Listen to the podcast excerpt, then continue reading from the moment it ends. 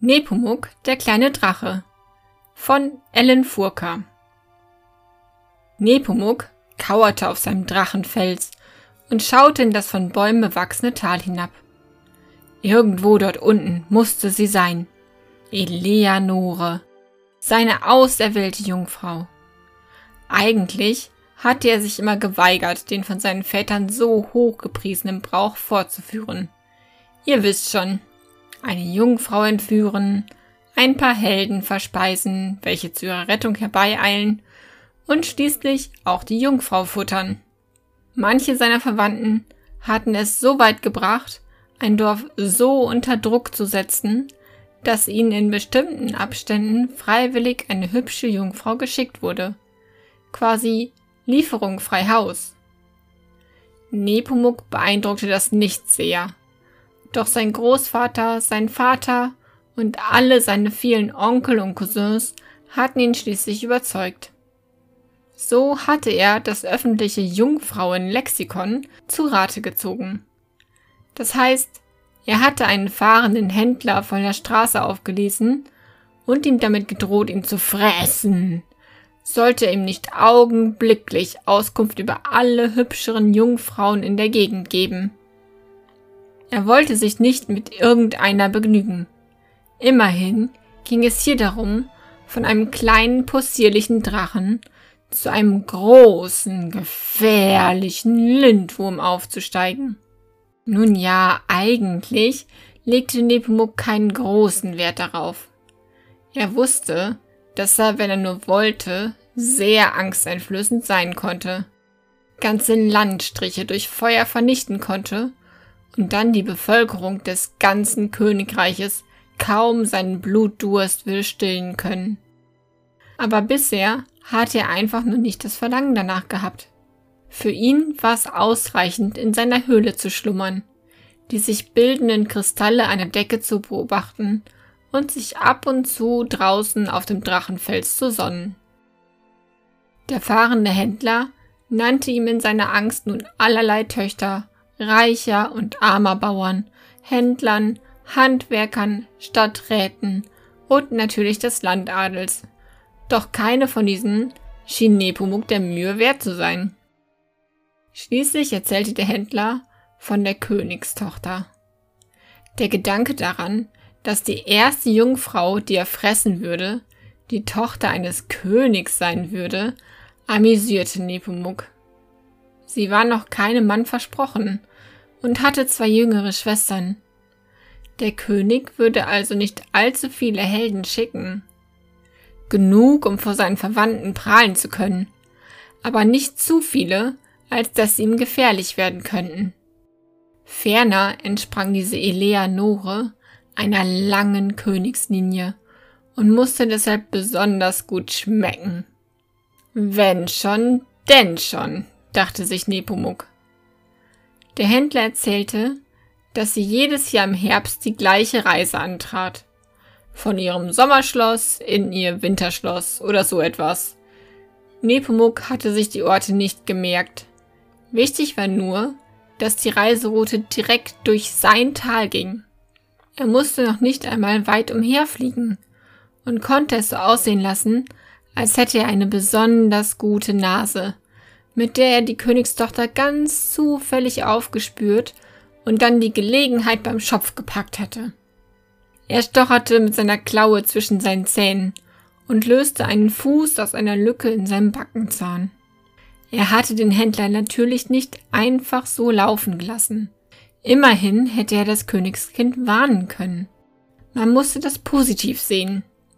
Irgendjemand würde sich sicher über die am Wegrand stehende Händlerware freuen und ein neues Leben beginnen. Vom Vagabund zum reichen Händler. Rein moralisch war das ja kein sonderlich großer Schritt, aber Nepomuk konnte sich vorstellen, dass die Lebensbedingungen um einiges besser waren. Er schreckte aus seinen Gedanken, als er einen funkelnden Punkt zwischen den sich lichtenden Baumkronen im Tal bemerkte. Das musste eine Kutsche sein, aber nicht irgendeine Kutsche. Das Funkeln und Blitzen war zu stark. Diese musste mit Gold und Silber überzogen sein. Das muss die Kutsche der Königstochter sein, dachte Nepomuk. Noch recht träge erhob er sich und schüttelte seine Schuppen, um seine Glieder wieder mit Leben zu erfüllen. Nun denn, los geht's! Nepomuk breitete seine Schwingen aus und flog auf die blinkende Kutsche zu. Erstaunlicherweise genoss er nun die ängstlichen Blicke der Wächter, wie sie die Königstochter feige im Stich ließen und sich ins Gebüsch schlugen, um seinen Klauen zu entgehen. Nepomuk hatte kein Interesse an diesen armen Würstchen. Mit ihnen würde er nicht prahlen können. Lebend waren sie ihm viel nützlicher. Konnten sie doch im ganzen Land seine Schrecklichkeit preisen. So setzte er geschickt vor der Kutsche auf dem Weg auf, zeigte sich noch einmal von seiner ganzen Pracht, verschlang eines der Pferde und stieß vorsichtshalber noch ein furchterregendes Brüllen aus. Nun war er sicher, dass alle Wachen schnellstmöglich das Weite suchten und nur noch die Königstochter und vielleicht ihre Begleitung in der Kutsche sein müssten. Oh nein, die Begleitung. Was sollte er nur mit denen machen? Seine Verwandten hatten nie von denen gesprochen. Er ließ sich erstmal gemächlich herab und streckte seinen Kopf vorsichtig dem Fenster der Kutsche zu, um hineinzuspähen. Seine feinen Ohren hörten einige unterdrückte spitze Schreie aus dem Inneren der Kutsche. Und als er hineinsehen konnte, kauerten dort vier fein gekleidete Damen in einer Ecke und starrten ihn aus weit aufgerissenen Augen an. Nepomuk seufzte leise. Wie sollte er denn da jetzt die Prinzessin heraussuchen? Doch schnell fiel ihm auf, dass sich drei der Damen vor die letzte drängten, gerade als wollten sie sie beschützen. Aha! dachte Nebomuk und lachte wissend. Meine Damen, bitte verlasst diese Kutsche, bevor ich sie zerstören werde, sagte er höflich. Tatsächlich kamen sie daraufhin heraus. Nepomuk fühlte plötzlich das Verlangen, den Frauen noch einmal seine Macht zu demonstrieren und trat tatsächlich auf das Dach der Kutsche, so dass diese zerbarst, als wäre sie aus Streichhölzern. Dann streckte er eine Klaue aus, ergriff die Königstochter und erhob sich mit ihr wieder in die Lüfte. Er hatte beschlossen, die anderen Damen einfach zu ignorieren. Das Mädchen fing in seinen Klauen an, hemmungslos zu schreien. Nepomuk konnte sich gar nicht vorstellen, warum. Sein Griff war sehr vorsichtig. Noch vorsichtiger als bei dem Händler. Und dem war dabei nicht eine Rippe gebrochen. Doch er beeilte sich, zu seinem Drachenfelsen zurückzukehren, um das Mädchen dort abzusetzen. Hier angekommen, begann das Mädchen unheimlich zu zittern und drückte sich angstvoll in eine Ecke der Höhle. Das verletzte Nepomuk nun doch ein wenig. Bisher hatten die Menschen, welche er zu sich geholt hatte, wenigstens am Anfang gefragt, was er begehre, oder einen verstohlenen Blick in die Höhle geworfen, um zu sehen, ob sich dort tatsächlich der sagenumwogene Drachenschatz befand. Aber dieses zitternde und weinende Bündel schien ihm ganz und gar kein Grund zu sein, vor seinen Verwandten zu prahlen. Aber gutes Königskind, warum weint ihr denn so? Ich werde euch noch lange nichts tun. Es dauert noch Wochen, vielleicht Jahre, bis eine würdige Zahl von Helden hier vorbeigekommen ist, um euch zu retten. In dieser Zeit soll es euch an nichts fehlen. Ich will ja, dass sie sehen, wofür sie sterben. Aber ich kann es nicht ertragen, wenn ihr die ganze Zeit weint. Eigentlich hatte ich gehofft, dass ihr mir als Königskind vielleicht ein wenig geistreiche Gesellschaft leisten könntet. Prinzessin Eleanore sah ihn aus großen, wässrigen Augen an. Ihr werdet mir also nichts tun? Nun ja. Nepomuk dachte an die Geschichte der ersten Jungfrau seines Cousins Pyrrhus, der fünf Tage an ihr gefressen hatte, ehe er sie tötete. Das ekelte ihn heute noch mehr als damals. Dieses zerbrechliche Mädchen? Nein. Wenn er sie schon würde töten müssen, irgendwann in weiter Ferne, dann so, dass sie es nicht merkte. Und wenn sie es nicht merkte, tat er ihr auch nicht weh. Nein, das werde ich nicht. Ich will nur gegen ein paar Helden kämpfen, um von meiner Familie anzugeben. Das Mädchen sah ihn verständnislos an, nickte dann aber und hörte auf zu weinen. Ich mochte diese aufgeblasenen Mannsbilder, die sich Helden nennen und mit ihren Drachenschuppenanhängern prahlen, noch nie. So vergingen mehrere Wochen, bis der erste Held auftauchte. Nepomuk und Eleanore freundeten sich an. Er schätzte ihre Meinung und ihren scharfen Verstand, und sie freute sich, endlich ein Wesen gefunden zu haben, das ihr zuhörte und sie nicht sofort auf ihr Gemach schickte, wenn sie ihre Meinung und ihre Sicht der Dinge schilderte. Der erste Held war nun Hartmut von Wallstätten. Eleanore war es, die ihn als erstes sah, als sie an Nepomuks Klaue gelehnt neben ihm auf dem Drachenfelsen in der Sonne saß. Sie kannte den Helden wohl. Ein schmieriger Geselle, der sie schon lüstern angesehen hatte, als sie noch keine neun Jahre alt war. Eleanore wurde immer schlecht, wenn sie ihn sah. Sie weckte Nepomuk behutsam und erzählte es ihm. Nepomuk reckte sich und schickte Eleanore in die Höhle. Sie sollte sich doch bitte an den Pfahl im Eingangsbereich stellen und so tun, als wäre sie dort festgebunden. Die Königstochter nickte und tat wie geheißen. Der von Waldstätten preschte auch kurz darauf heran.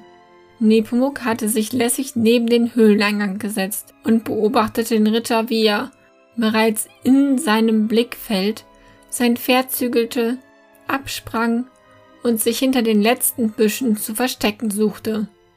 Gelangweilt hauchte Nepomuk einen kurzen, gut gezielten Feuerschwall auf die Büsche.